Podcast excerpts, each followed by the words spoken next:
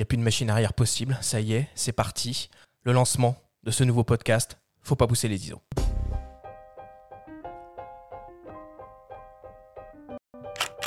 Vous écoutez Faut pas pousser les ISO, le nouveau podcast entièrement dédié à l'image pour tous les passionnés de photos et de vidéos.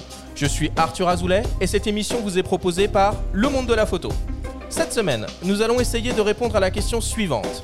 Est-ce que l'hybride 24-36 mm est devenu le nouveau roi de la photo et de la vidéo Cet épisode est présenté par Lumix, le S5, l'hybride plein format pour les créateurs d'images. Et bah voilà, ça y est, c'est parti. Premier épisode, première saison de ce nouveau podcast hebdomadaire, faut pas pousser les ISO, qu'on peut écouter absolument partout. Je suis ravi, c'est des, semaines et des semaines de travail euh, de ce projet qui devient enfin une, une réalité. C'est plus possible de faire euh, marche arrière maintenant. Euh, je suis ravi parce que je suis déjà très bien entouré, j'ai un très beau plateau pour ce premier épisode. je vais présenter mes invités tout de suite et je vais commencer par Benjamin Favier qui va être bien plus qu'un simple invité, puisque Benjamin, tu vas être à mes côtés sur ce nouveau podcast toutes les semaines. Euh, Benjamin, qui est le rédacteur en chef du magazine Le Monde de la Photo. Bonjour Benjamin. Salut Arthur, ravi d'être là. Et à côté de lui, un confrère et ami qui est journaliste indépendant, Bruno Labarbère. Tu travailles pour, c'est très simple, toutes les plus grandes revues spécialisées photo en France.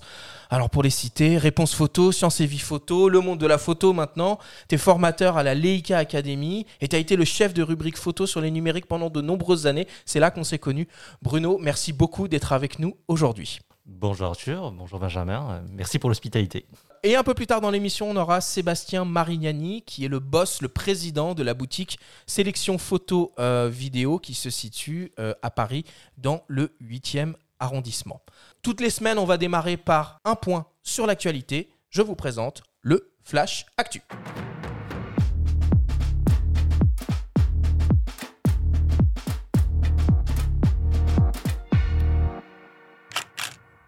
Cette semaine dans le Flash Actu, on va parler du ZX1, le premier compact expert signé Zeiss. On va également découvrir les dernières optiques Sigma et Tamron, ainsi que le nouveau flash de reportage Profoto.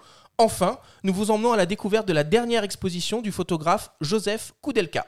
Le Flash Actu vous est présenté par Fox, le réseau des spécialistes de l'image le Zeiss ZX1 fait de nouveau parler de lui. Le concept de compact expert présenté pour la première fois en 2018 à la Photokina est désormais disponible en précommande aux États-Unis pour le prix de 6000 dollars. C'est un appareil qui se veut hors norme avec un capteur 24-36 mm de 37 millions de pixels associé à une focale fixe 1,35 mm f2. Particularité, il intègre directement Adobe Lightroom pour retoucher et partager instantanément ses images. Affaire à suivre. Sigma continue de développer son parc d'objectifs hybrides 24-36 mm avec le lancement d'une focale fixe très attendue par de nombreux photographes de nature, de portraits et de studio. Il s'agit d'un 105 mm f2.8 macro 1 pour 1 en gamme Art. Particularité de cet objectif, il est compatible avec les deux nouveaux convertisseurs de focale uniquement disponibles en monture L 1,4 fois et 2 fois. Cela permet à l'objectif d'augmenter son rapport de reproduction 1,4 pour 1 dans un premier cas et 2 pour 1 dans le second. Le nouveau Sigma 105 mm f2.8 DGN Macro Art sera disponible soit en monture L, soit en monture E et proposé au prix de 749 euros. On reste dans l'univers des optiques pour hybride Sony 2436 avec Tamron qui lance officiellement son premier grand télézoom en monture FE. Il s'agit d'un 70-300 mm f4.5.6.3. L'objectif est protégé contre les intempéries et équipé de la motorisation autofocus RXD. Il sera disponible à la fin du mois et proposé lui aussi au prix de 749 euros. Profoto lance le A10, son nouveau flash de reportage de type Cobra à tête ronde qui se veut aussi polyvalent qu'une torche de flash de studio. Le A10 remplace le A1X et intègre désormais la technologie RX qui permet de l'utiliser pour faire des photos avec un smartphone sous iOS uniquement pour l'instant. C'est la synchronisation d'horloge en Bluetooth qui permet d'envoyer l'éclair du flash au moment du déclenchement de la photo avec le smartphone. Le Profoto A10 est proposé au prix de 1075 euros. Et enfin, pour terminer, la BNF François Mitterrand à Paris accueille une magnifique exposition du photographe Joseph Koudelka intitulée Ruines. On peut y découvrir 110 tirages exceptionnels encore jamais vus en panoramique grand format qui sont tirés de son travail personnel sur les sites archéologiques du pourtour méditerranéen. L'exposition Ruines est ouverte jusqu'au 16 décembre prochain et un ouvrage est publié aux éditions Xavier Barral.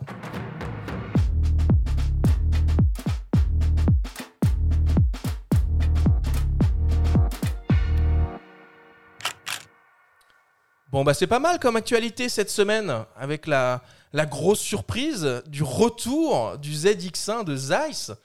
Euh, tout le monde pensait que c'était un projet qui était euh, jeté aux oubliettes, non? Oui. oui, oui, en fait, ça, il me fait penser au, au Pixie, euh, qui lui est français. Euh, promis, espéré, attendu, oublié, remis, à- remis en avant. Et je suis curieux de voir ce que ça donne, d'autant plus que si on regarde le marché des compacts de 436 euh, Pro euh, à ce niveau-là, C'est très, très, Très, on a très, très très vite pro. fait le tour. Euh, bah, Sony, le partenaire historique de, de, de Zeiss sur le numérique, euh, était un petit peu absent depuis le Ericsson R Mark II. Mhm. Donc je suis curieux de voir ce que le petit nouveau va apporter en plus, euh, surtout au niveau ergonomique. Ouais, moi aussi, j'aimais bien les Sony RX1, euh, les espèces de gros compacts euh, 24-36, euh, focal fixe euh, intégrés. Là, je suis curieux de voir comment ils vont intégrer Lightroom euh, dans leur offre. Bah, c'est ça ont en lancé fait. ça. Euh, Pour moi, c'est ça le, le truc du futur. C'est euh, donc il y a des chances que cet appareil tourne sous Android Voilà. euh, pour faire tourner Lightroom mobile euh, CC euh, dessus. J'ai vraiment hâte de voir un peu comment ils vont gérer cette intégration. Et les premières images qu'on voit, c'est que ça a l'air quand même plutôt réussi. Ah bah, en termes d'optique, on peut faire confiance à Zeiss. Après, euh, en termes d'intégration avec Lightroom, je sais pas trop euh, où on va en être parce que depuis euh, l'annonce et la réalité, la politique commerciale de Lightroom a vachement évolué. Avec le, cloud, il y a beaucoup de choses qui ont changé. Donc, il faudra faire un petit peu le point là-dessus. Si on arrive à mettre la main sur un boîtier, ce qui est loin d'être acquis. Alors, la, la question, c'est euh, du coup, c'est- ça va être chouette parce que en plus d'avoir un boîtier à 6000 dollars, il va falloir probablement payer un abonnement 4G et Voilà. euh, une licence Lightroom complémentaire. Benjamin, tu l'as vu l'expo de Joseph Koudelka? Et non, non, non. Moi, j'ai eu la chance de, de chroniquer le livre, qui est Ouais. superbe, superbe aux éditions Xavier Barral, et j'ai bien l'intention d'aller les voir maintenant, euh, ces, ces panoramiques en vrai, euh, à, à l'expo, avant qu'elle se termine. Euh, 105 mm de 8 macro art monture E c'est bon c'est pas une grande révolution en soi mais euh, c'est une optique qui est euh, indispensable et si je dis pas de bêtises elle est pas sortie en monture réflexe Absolument. Euh, alors, en fait, elle n'est elle, elle est pas sortie en monture Art, euh, en version Art. Il y avait un 70 mm en, en version Art euh, pour réflexe et hybride, et il n'y avait pas ce 105 euh, macro rebadgé. Donc moi, enfin, qui aime beaucoup cette focale et les optiques macro euh, en particulier, je suis très curieux. Sigma dans la gamme Art, ils déçoivent euh, rarement. Donc, euh, je pense que ça va, ça va être intéressant ça. bon super. Bon bah voilà pour l'actu. On passe à la suite maintenant. Et bah, je te donne la parole Benjamin. Cette semaine tu vas nous raconter une histoire. L'histoire d'un combat de boxe légendaire vu par l'œil d'un photographe bien connu. C'est Sigma qui aujourd'hui vous présente la story de Benjamin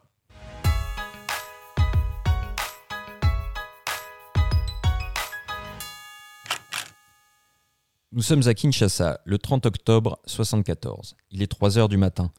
C'est le combat du siècle, dans la jungle. Il oppose Mohamed Ali à George Foreman.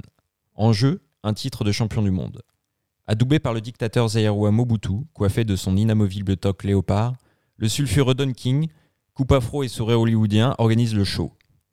Je danse comme un papillon, je pique comme une abeille. Devant les caméras, Ali fait monter la température.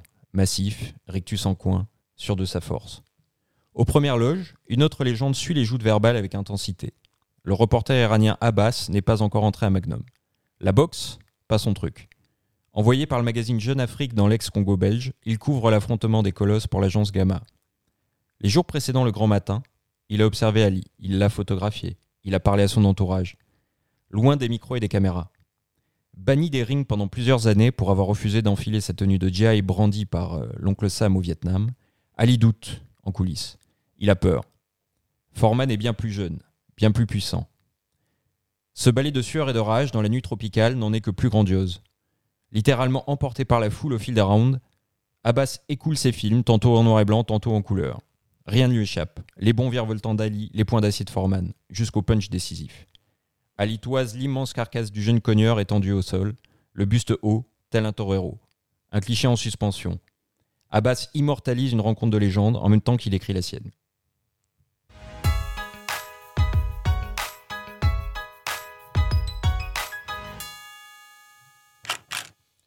Elle est super ton histoire, Benjamin, mais euh, ça sort d'où en fait? Alors, je, je suis voilà, j'ai pas pris la DeLorean pour remonter en 74 comme ça par hasard. je, je- en fait, j'ai lu une BD cet été, Ah, ok, d'accord. euh, éditée par euh, par Dupuis en partenariat avec l'agence Magnum, quatrième tome d'une série consacrée à des euh, grands reporters et à des événements clés. Donc, il y a eu Capa et le débarquement, Cartier-Bresson et la libération des camps en 45. Steve McCurry et, la- et les attentats de 2001 à New York. Et cette fois, le quatrième tome est consacré donc à cette histoire de, du photographe iranien euh, Abbas qui nous a quittés euh, il y a quelques années euh, en train de photographier Ali au Congo à cette époque-là face à Foreman. Enfin, un, com- un combat mythique dans l'histoire du sport. Et j'ai trouvé l'histoire assez passionnante de, de- voir ce parallèle entre un, un champion qui revient sur le devant de la scène et ce photographe qu'on découvre à l'époque qui n'est pas encore ce qu'il est devenu. Le, le, le mélange BD-photo fonctionne très bien. Il y avait une BD comme ça qui s'appelait Le photographe aussi, qui était vachement bien. édité par, euh, par Dupuis aussi. Ils ont commencé, euh, ils ont commencé là-dessus. On suivait euh, Didier Lefebvre en, en Afghanistan à l'époque, en mission pour RSF, et effectivement, ça fonctionne plutôt bien. Ouais. Bon, on passe, on passe au débat principal de cette émission. Je vous rappelle la question, la question de base. Est-ce que l'hybride 24-36 mm est devenu le nouveau roi de la photo et de la vidéo? Alors, euh, bon, l'actualité en termes d'hybride 24-36 est absolument délirante depuis euh, quelques mois, quelques semaines. Alors, je vous fais l'inventaire hein, de, des produits qui sont arrivés depuis, euh, depuis cet été. C'est Canon qui a ouvert les hostilités début juillet en lançant euh, l'EOS euh, R5 euh, et l'EOS euh, R6. Puis, un peu plus tard, mi-juillet, il y a Leica qui a lancé le M10R. Fin juillet, Sony a lancé l'Alpha 7S3 et Nikon le Z5. Début septembre, Lumix a lancé le S5. Mi-septembre, Sony a relancé un boîtier, le Alpha 7C. Et euh, a priori, la semaine prochaine, le 14 octobre prochain pour être, précis, Nikon devrait annoncer deux nouveaux hybrides 24-36 mm, à savoir le Z6 II et le ZZ2. Donc euh, c'est clairement la tendance euh, du moment. Euh, pour rappel, c'est Sony hein, qui a été un peu pionnier sur cette, sur cette catégorie d'appareils photo avec le, lan- le lancement de l'Alpha 7. Il y a quoi euh, 2000, euh, 2013 2013, Je m'emballe un peu 2013, quand même. Ouais. Ça fait 7 ans. Il y a 7 ans. 27 Euh, octobre de- 2013. Depuis, tous les autres constructeurs se sont positionnés sur ce, sur ce, enfin tous, quasiment tous euh, se sont positionnés sur ce, sur ce segment. Euh, on sent très bien que euh, l'implication des constructeurs dans le domaine du réflexe est clairement à la baisse. Donc voilà, est-ce que ça y est, maintenant l'hybride 2436 c'est devenu le nouveau boss de la photo et de la vidéo? C'est la question qu'on va essayer, qu'on se pose et à laquelle on va essayer de, de répondre. Alors, Bruno, je vais commencer avec toi et je vais te poser une question finalement assez concrète. C'est quoi qui fascine tant dans le format 24-36 Leica. C'est euh, non non c'est en fait euh, le format 24-36 pourquoi c'est un 24-36 parce qu'un jour euh, Oscar Barnack nous a pris une pellicule cinéma l'a étirée et comme il aimait bien le ratio 2 tiers eh ben ça rentrait parfaitement entre le- entre les perforations de, de la pellicule et il se trouve qu'entre les perforations il y a 24 mm 50% de plus ça fait 36 et boum c'est c'est une sorte de hasard euh, de hasard, Un euh, hasard très, heureux. très- pas heureux c'est un hasard très subjectif finalement. Et euh, c'est assez rigolo de voir que euh, plus d'un siècle plus tard, on est obnubilé par ce format 24-36 qui n'a physiquement pas de raison d'être. Ça aurait pu être plus grand, ça aurait pu être plus petit. Euh, bon, il se trouve que euh, tout, euh, tout le parc optique argentique ancien est calibré pour du 24-36 et il y a toujours ce, rêve du, du grand capteur. Euh, alors qu'on a tendance à oublier, surtout les jeunes générations, que finalement le 24-36 euh, en argentique c'était le petit format. Oui. Voilà. C'était euh, donc ça, c'est un premier point. Et après, de manière beaucoup plus récente, avec le tournant du numérique, le 24-36, ce que ça, ça apportait, ou plutôt ce que ça rapportait, ça ramenait devant la scène, c'était la possibilité d'avoir des faibles profondeurs de champ que l'on n'avait pas forcément avec euh, de la PSC et surtout que l'on n'avait pas avec des compacts. Et c'était une manière de différencier euh, le euh, photographe lambda du dimanche et Tata Janine.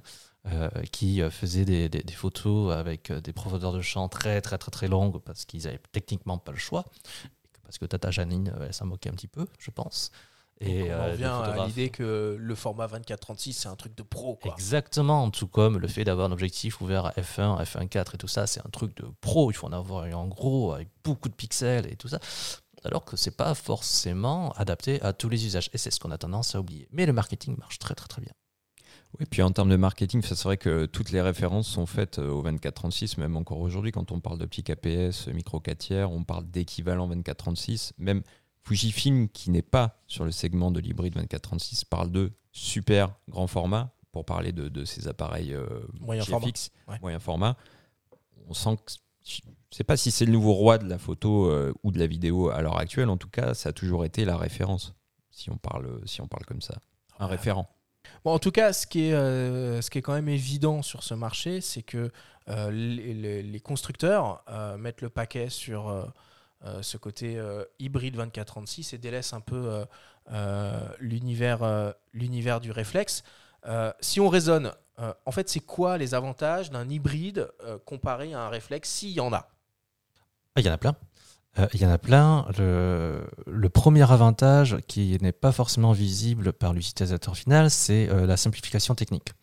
Et plus particulièrement la simplification mécanique, dans la mesure où, comme il n'y a plus de chambre réflexe et de miroir à relever, Euh, il y a déjà toute cette question de fiabilité euh, du mécanisme à moins à gérer. Euh, c'est une première chose. Donc du coup, il y a aussi physiquement l'encombrement qui est moindre, bien que certains modèles, notamment chez Panasonic et, Leica, soient un petit peu enrobés, dirons-nous. c'est une première chose. après, si on regarde l'histoire de la photographie, sur la photographie, d'un point de vue technique, est toujours aller vers la simplification.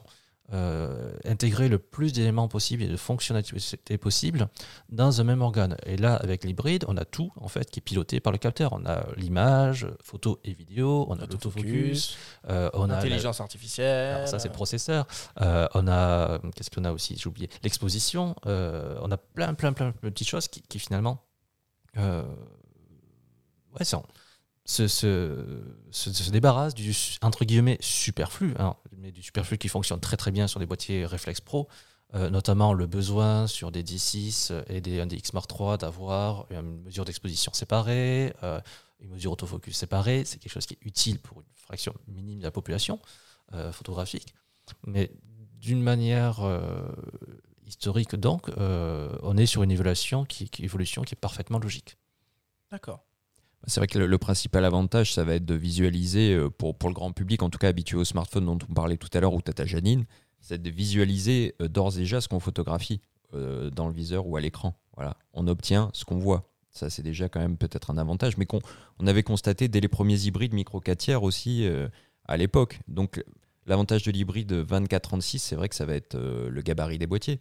On, voit qu'on commence à avoir des, des boîtiers vraiment petits et stabilisés l'Alpha 7C, le Lumix euh, S5. Le S5, il est aussi gros qu'un GH5, quoi. Et ça, c'est ça, c'est quand même assez remarquable. Après, faut prendre en compte le poids des optiques. Et là, euh, effectivement, on est sur, euh, des, encombrements proches du réflexe pour des optiques lumineuses, des, des transstandards f2.8, des, des optiques 1.4. il faut prendre ça en compte. En termes de prix, de poids, ça reste non négligeable. Après, il y a des optiques 24-36 euh, qui arrivent, qui sont des zooms, euh, les zooms de kit euh, standard qui sont vraiment tout petits, comme celui de la facette C, et qui sont aussi tout pourris, qui sont tout petits.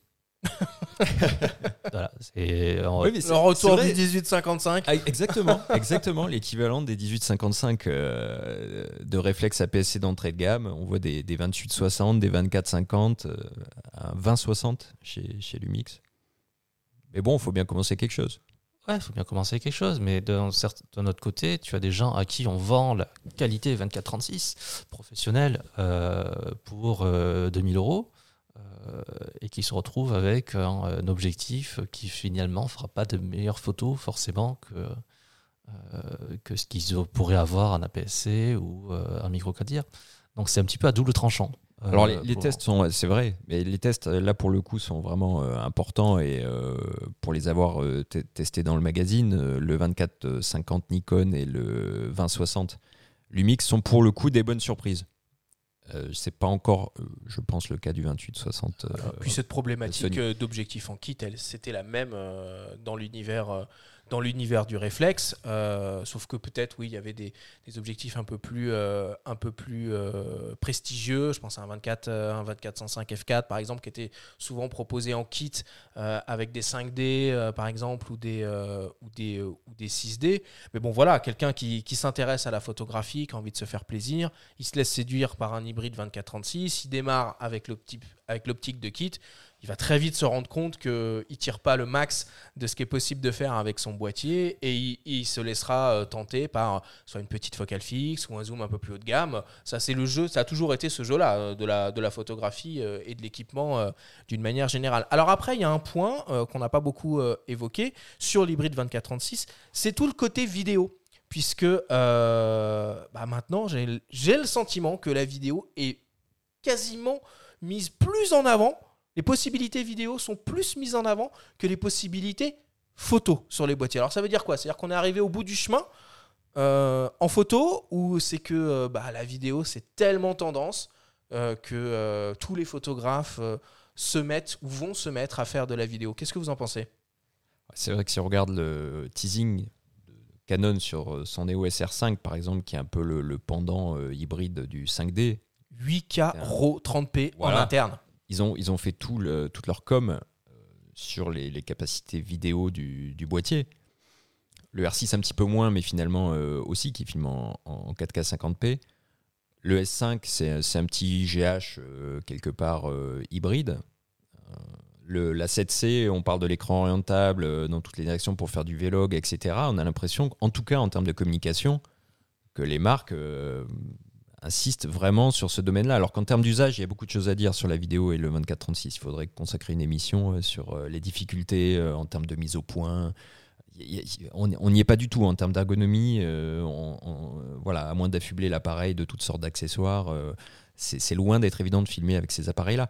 Mais oui, la vidéo est devenue un outil marketing parce que peut-être on est arrivé, en tout cas, à une certaine saturation du marché du côté de la photo. Qu'est-ce qui reste encore à inventer du côté de la photo pour, euh, pour vraiment euh, séduire Changer le game, comme ils disent. Ouais, ouais, c'est ça. c'est pas. Ah, c'est des choses marginales. Euh, quand on voit aujourd'hui que même, euh, bah, tiens, par exemple, à tout hasard, euh, l'Olympus OMD M10 Mark IV, Ouais. euh, qui a un capteur micro 4 tiers, 20 millions de pixels, très classique. euh, Aujourd'hui, avec un petit boîtier comme ça qui est vendu 700 euros de mémoire, euh, on monte à 6400 ISO très facilement. Très facilement. Euh, il y a toujours des euh, désolé, hein, euh, qui euh, vont dire qu'il y a du, du, bruit au fond quand on regarde la photo à 300%, certes. Mais dans un usage commun, 6400 ISO, c'est déjà très élevé, surtout si on utilise un objectif Uv f2 euh, ou plus. Donc, à part certaines exceptions euh, qui montent euh, au-delà des 200 000 ISO sur un appareil photo, euh, je pense à la Facette S Mark III que, que tu as évoqué, ou D6 qui monte lui à 3 millions. En vrai, un photo n'a pas besoin de cette très haute sensibilité. En termes de vitesse d'obturation, c'est pareil. On a des obturateurs électroniques qui montent à un 16 millième, un 32 millième, un 40 millième, un 50 millième, il me semble, pour les plus rapides. C'est pareil. à ce niveau-là, voilà. Donc c'est un petit peu ce que tu dis, c'est qu'on est arrivé au bout de ce, que, de ce dont on a réellement besoin en tant que photographe. Euh, on peut toujours améliorer la dynamique des capteurs, mais c'est pareil, la dynamique des capteurs, ça, ça De pose... plus en plus compliqué à améliorer, parce que comme ils mettent Bah, de plus en plus de pixels. euh, Ça, ça pose surtout une question euh, esthétique. C'est au bout d'un moment, est-ce qu'on a besoin et envie que tout soit parfaitement clair, ultra visible dans une image? Voilà, il faut savoir, faut savoir compenser. Donc, je pense que déjà niveau qualité d'image photo, euh, ça fait 3-4 ans. euh, voire plus. Déjà, quand j'étais chez Numérique, euh, on me l'a beaucoup reproché, mais c'était une partie que, bah, que, je développais pas forcément. Parce qu'en vrai, aujourd'hui, tu prends n'importe quel appareil photo, tu fais des bonnes photos. Si t'es pas un mauvais photographe. D'ailleurs, même si tu es un mauvais photographe, tu fais des bonnes photos. Le côté vidéo est intéressant parce que euh, la vidéo a, besoin de technologies qui sont différentes, notamment en les hautes sensibilités. Tu parlais euh, de la 4K 50-60p et la 4K 120p. Euh, 4K 120p, ça veut dire que ça fait 120 images par seconde, donc il faut une obturation à 1 250e d'image par seconde. Donc ça veut dire qu'il faut avoir un truc qui tient la cadence derrière, tant en termes de sensibilité que de puissance. Euh, ça, c'est utile. L'autre chose qu'on a aussi tendance à oublier, c'est que pour toutes ces entreprises-là, la photographie est une activité secondaire. Euh, quand on regarde des gens comme Panasonic, comme Sony, Nikon, ouais. Hmm. Je, la majorité, je, je, mets Nikon à part. Je mets hmm. Nikon à part parce que Nikon ne fait pas ses capteurs. Canon, tous ces fabricants mm. de capteurs, euh, c'est des gens, en fait, le gros, leur business, c'est euh, un peu du broadcast. Et c'est beaucoup, beaucoup euh, d'industriels, c'est beaucoup de médical, c'est beaucoup de militaires qui, eux, ont besoin de ces technologies-là. Et bah, c'est cool parce qu'on peut en profiter.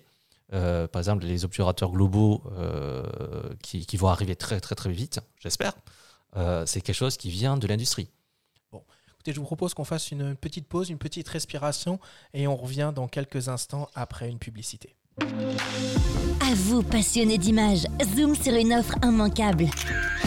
En octobre, jusqu'à 300 euros de remise sur une sélection d'objectifs Tamron en monture Sony FE. Compact et léger, les objectifs Tamron vous offrent polyvalence et performance. Portrait, paysage, reportage, quel que soit votre style, Tamron répond à votre besoin. Offre valable jusqu'au 31 octobre 2020. Retrouvez la liste des magasins participants sur le site tamron.fr. Voir modalité en magasin. Alors, euh, on a beaucoup théorisé hein, euh, pour l'instant cette question euh, de, de, la place de l'hybride 2436 dans le game de la photo et de la vidéo. vous êtes tous les deux des journalistes spécialisés, vous avez accès à absolument tous les appareils, vous les testez, vous les prenez en main, vous avez les informations avant même qu'ils soient, qu'ils soient sortis. Donc moi, je pense que vous êtes quand même un petit peu déformé parfois sur certaines de vos réflexions.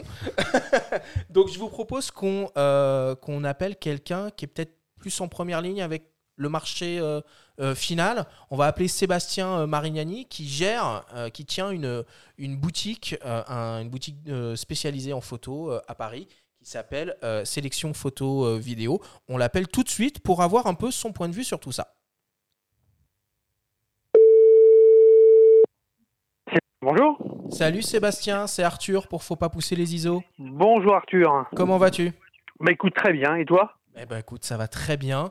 Je suis très bien entouré. Je suis avec Benjamin Favier et euh, Bruno Labarbère. On discute euh, autour de, la place de l'hybride 2436 euh, sur, le, sur le marché de la photo. on se demande un peu si devenu, cette catégorie d'appareils est devenue un peu le, roi du game en photo et en vidéo.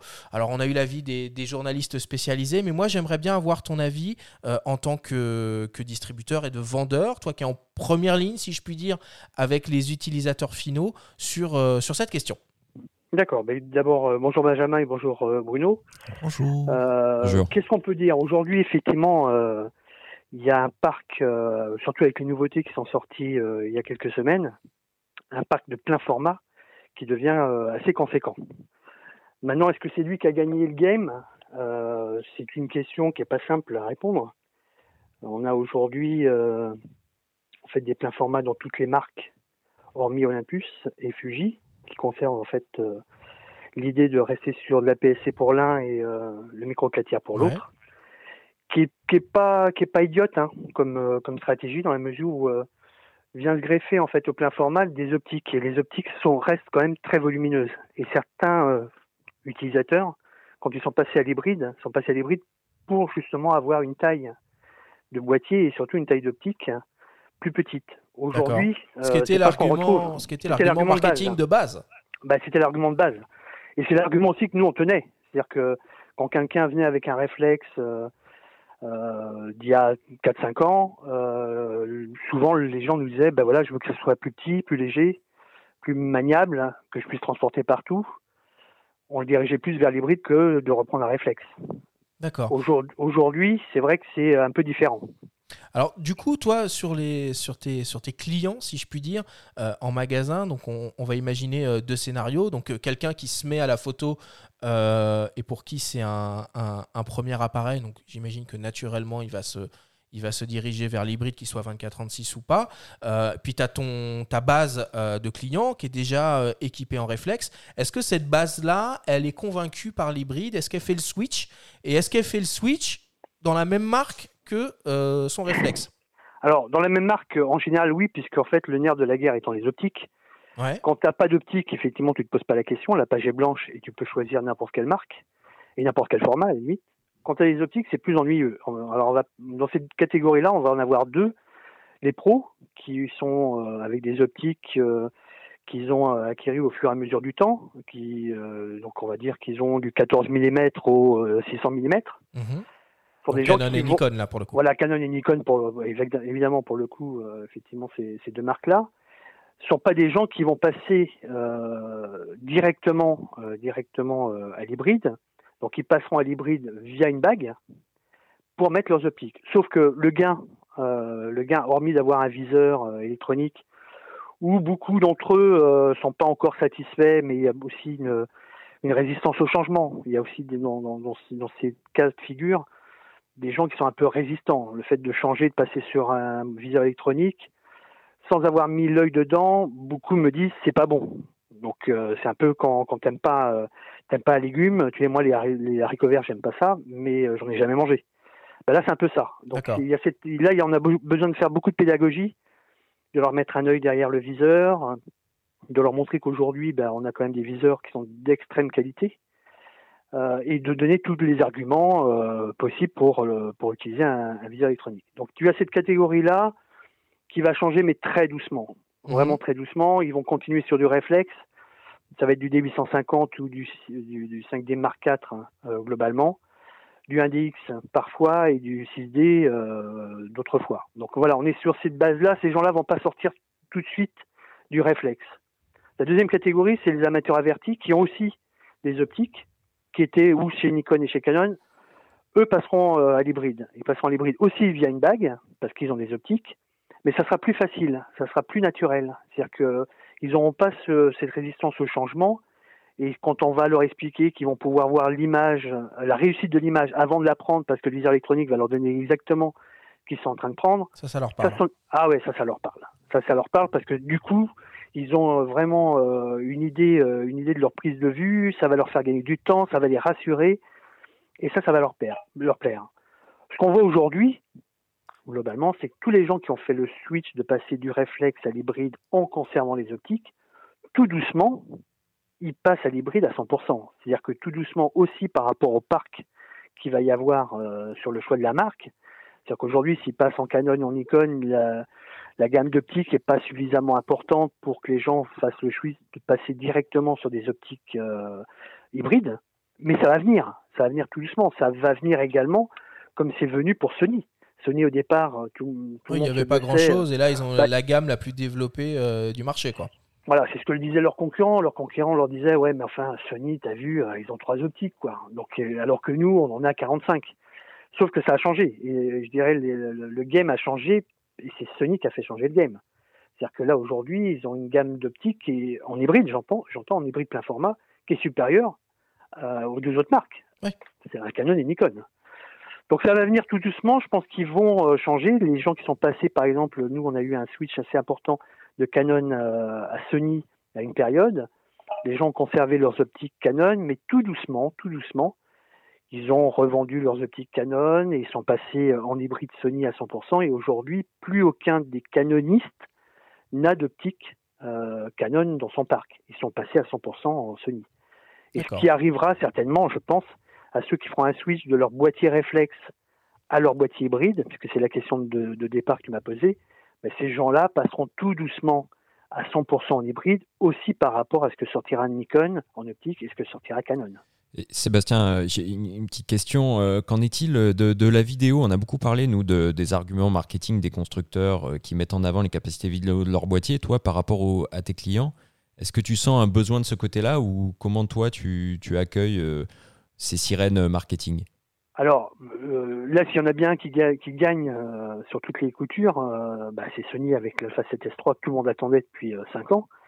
Euh, alors pour la vidéo, euh, enfin pour mes clients, hein, ils ne voient que l'Alpha 7S3 qui pour eux, les sirènes, tu parlais de sirènes, mais les sirènes qu'on peut avoir avec euh, de la 6K, de la 8K, pour l'instant, alors je parle encore une fois pour mon type de client, c'est peut-être certainement pas une généralité, mais en tout cas pour mon type de client, euh, la 4, avoir le meilleur boîtier 4K possible, c'est-à-dire avec toutes les possibilités de, définition et, de, choix de, de, prise de vue, c'est aujourd'hui Sony qui, euh, qui remporte le, jeu, hein, clairement. Après, est-ce que les gens qui... Je ne sais pas s'il y a beaucoup de photographes purs et durs qui, euh, qui font très attention à ça. C'est pour ça que je pense qu'on va, vendre beaucoup plus de Z certainement que de R, c'est-à-dire beaucoup plus de Nikon que de, que de Canon.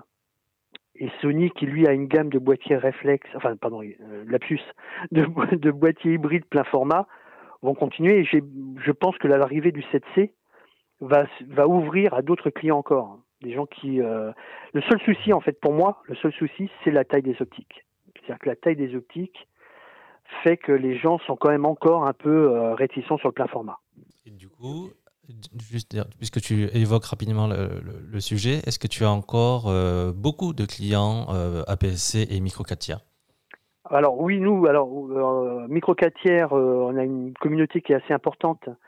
Et, c'est aussi parce que voilà, on aime bien ce format-là, et pareil pour l'APS-C, mais en tout cas pour le micro 4 tiers, encore une fois, je, je, redis ce que je viens de dire, c'est la taille des optiques a tout fait. C'est-à-dire que nous, on a des gens qui font des photos dans des conditions un peu particulières qui peuvent être euh, les manifestations. Euh, ils sont passés du réflexe, euh, du réflexe plein format au micro 4 tiers parce que tu as un 3, enfin, as l'équivalent d'un 600 mm qui ressemble à peine à un 300 mm 4 de chez, de chez Nikon. Donc, tu as des optiques, grâce à ça, des optiques qui te permettent de faire des prises de vue qui n'étaient pas possibles auparavant parce que dans des conditions, enfin, vous avez vu les conditions aujourd'hui de manifestation qui sont assez violentes, où, il, fallait, il faut se déplacer vite et on n'est plus sur un système de, de prise de vue, euh, c'est pas péjoratif, mais à la papa où tu te mets dans un coin, tu fais tes photos et puis tu rentres directement au métro tranquille. Là, c'était pas le cas.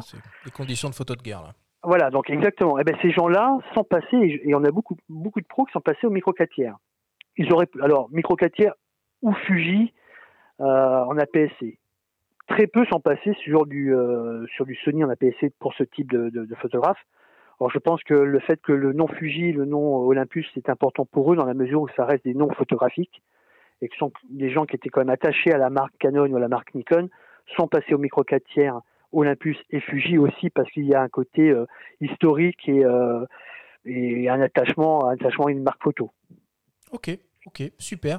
Merci beaucoup euh, Sébastien pour, euh, pour euh, ta vision sur, sur le sujet. Bon, bah, on se rend bien compte que même si c'est clairement une tendance, l'hybride 24-36, c'est pas encore complètement, complètement, complètement plié cette, cette histoire-là. Bon, évidemment, il y a autant de photographes que d'appareils photo. Tout le monde n'a pas les mêmes besoins, tout le monde n'a pas les mêmes envies. Et c'est tant mieux, puisque ça permet d'avoir une, une diversité de constructeurs, d'appareils photo et de systèmes différents. Sébastien, je rappelle que tu gères la boutique euh, Sélection Photo Vidéo qui appartient au groupe Fox, euh, une boutique de spécialistes qui est située aux 4 rues de la Laborde dans le 8e arrondissement euh, de Paris. Si je ne m'abuse, aujourd'hui il se passe un événement un peu spécial dans ta boutique puisque tu as le photographe Charlie O qui se propose de tirer le portrait de tes clients à un tarif absolument symbolique. Alors oui, un tarif symbolique puisque c'est 1 euro en fait, Charlie euh, m'a appelé, euh, m'a appelé euh, il y a deux semaines pour me dire voilà, je veux, je veux trouver une solution pour pour soutenir deux choses qui, qui, me tiennent à cœur les boutiques photos comme les tiennes et, et un magazine qui est le monde de la photo.com. le magazine parce que effectivement lors du confinement ben, je, les, les, kiosques étant fermés à part la version numérique ben, rien ne se vendait et nous aussi parce qu'on était confinés, où on avait euh, zéro client et zéro vente. Donc il a voulu euh, taper fort et il a dit voilà, je vais inviter euh, tout mon carnet d'adresses à venir, plus mon carnet d'adresses, donc ça fait quand même un paquet de, personnes, à venir donc de, de, ce matin, donc ça a commencé à 10h à 10h, ça va se finir à 20h et il va, pour lui c'est aussi un challenge, il va réaliser des portraits dans nos studios toute la journée. Donc voilà, ça marche. Bon bah écoute, c'est super Sébastien, je te remercie. Bah bon courage pour cette longue journée euh, de portrait et à très bientôt, j'espère. Bruno Oui. Bruno, ton actualité. Alors on est un mois réponse photo ou on est un mois science et vie photo là?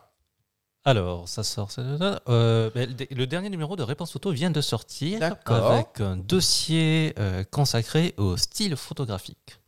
Au style photographique. Voilà. Qu'est-ce que le style? Comment trouver son style? Quel est le style des photographes euh, célèbres? Donc, euh, il y a une étude de cas, des petits conseils faits par mes euh, camarades. euh, je crois que c'est Thibaut, Julien et Philippe qui s'y sont collés. Ok. J'ai pas beaucoup intervenu. Je ne suis pas beaucoup intervenu dans ce numéro puisque j'ai juste fait le test du Leica M10R, de l'Alpha 7S Mark III et du Sigma 85 1.4 Art que je recommande très très très très très très chaudement. Euh, bien que je n'aime pas le 85 mm, enfin à titre personnel en, en tant que, que focal. Voilà. Par contre, par contre, euh, réserver euh, une petite place pour le mois de novembre et le non-salon de la photo, puisqu'à cette non-occasion, euh, le guide d'achat annuel de Science et Vie Photo sortira. Ça marche. Et vous savez quoi? On va y parler d'Hybrid 2436. Super, écoute, merci beaucoup Bruno, tu es le bienvenu quand tu veux euh, de nouveau euh, au micro euh, de, cette, euh, de cette émission. Benjamin, qu'est-ce qu'on peut lire dans le dernier numéro du monde de la photo ce mois-ci? Alors dans le dernier numéro, en attendant notre guide d'achat aussi, dans le numéro actuel du, du- du monde de la photo, donc on peut lire un, un grand dossier sur la street photo, avec notamment euh, beaucoup de portraits faits par Charlie O en noir et blanc dans les Ouais. rues. Voilà, il faut découvrir son, son- son travail. Un- une prise en main terrain euh, du Lumix S5, assez copieuse, avec euh, voilà, un, un éclairage sur ce, cet hybride 2436 très compact, enfin, qui n'a rien à voir avec les premiers S1 en termes de gabarit. Et un test sur le R5 aussi, à ne pas rater, euh, de Canon, euh, sur lequel on, revient en détail, euh, à la fois en photo et en vidéo, sur les limites de durée de tournage qui sont réelles et qui sont quand même assez pénalisantes, malgré une qualité photo indéniable et très séduisante. Il faut, il faut, il faut souligner ça. Ok, et eh ben écoute, merci Benjamin, c'est à retrouver dans le dernier numéro du monde de la photo qui est disponible en kiosque. À la semaine prochaine Benjamin, merci Bruno, et puis bah, ça conclut cette première émission euh, de ce nouveau podcast. Faut pas pousser les ISO.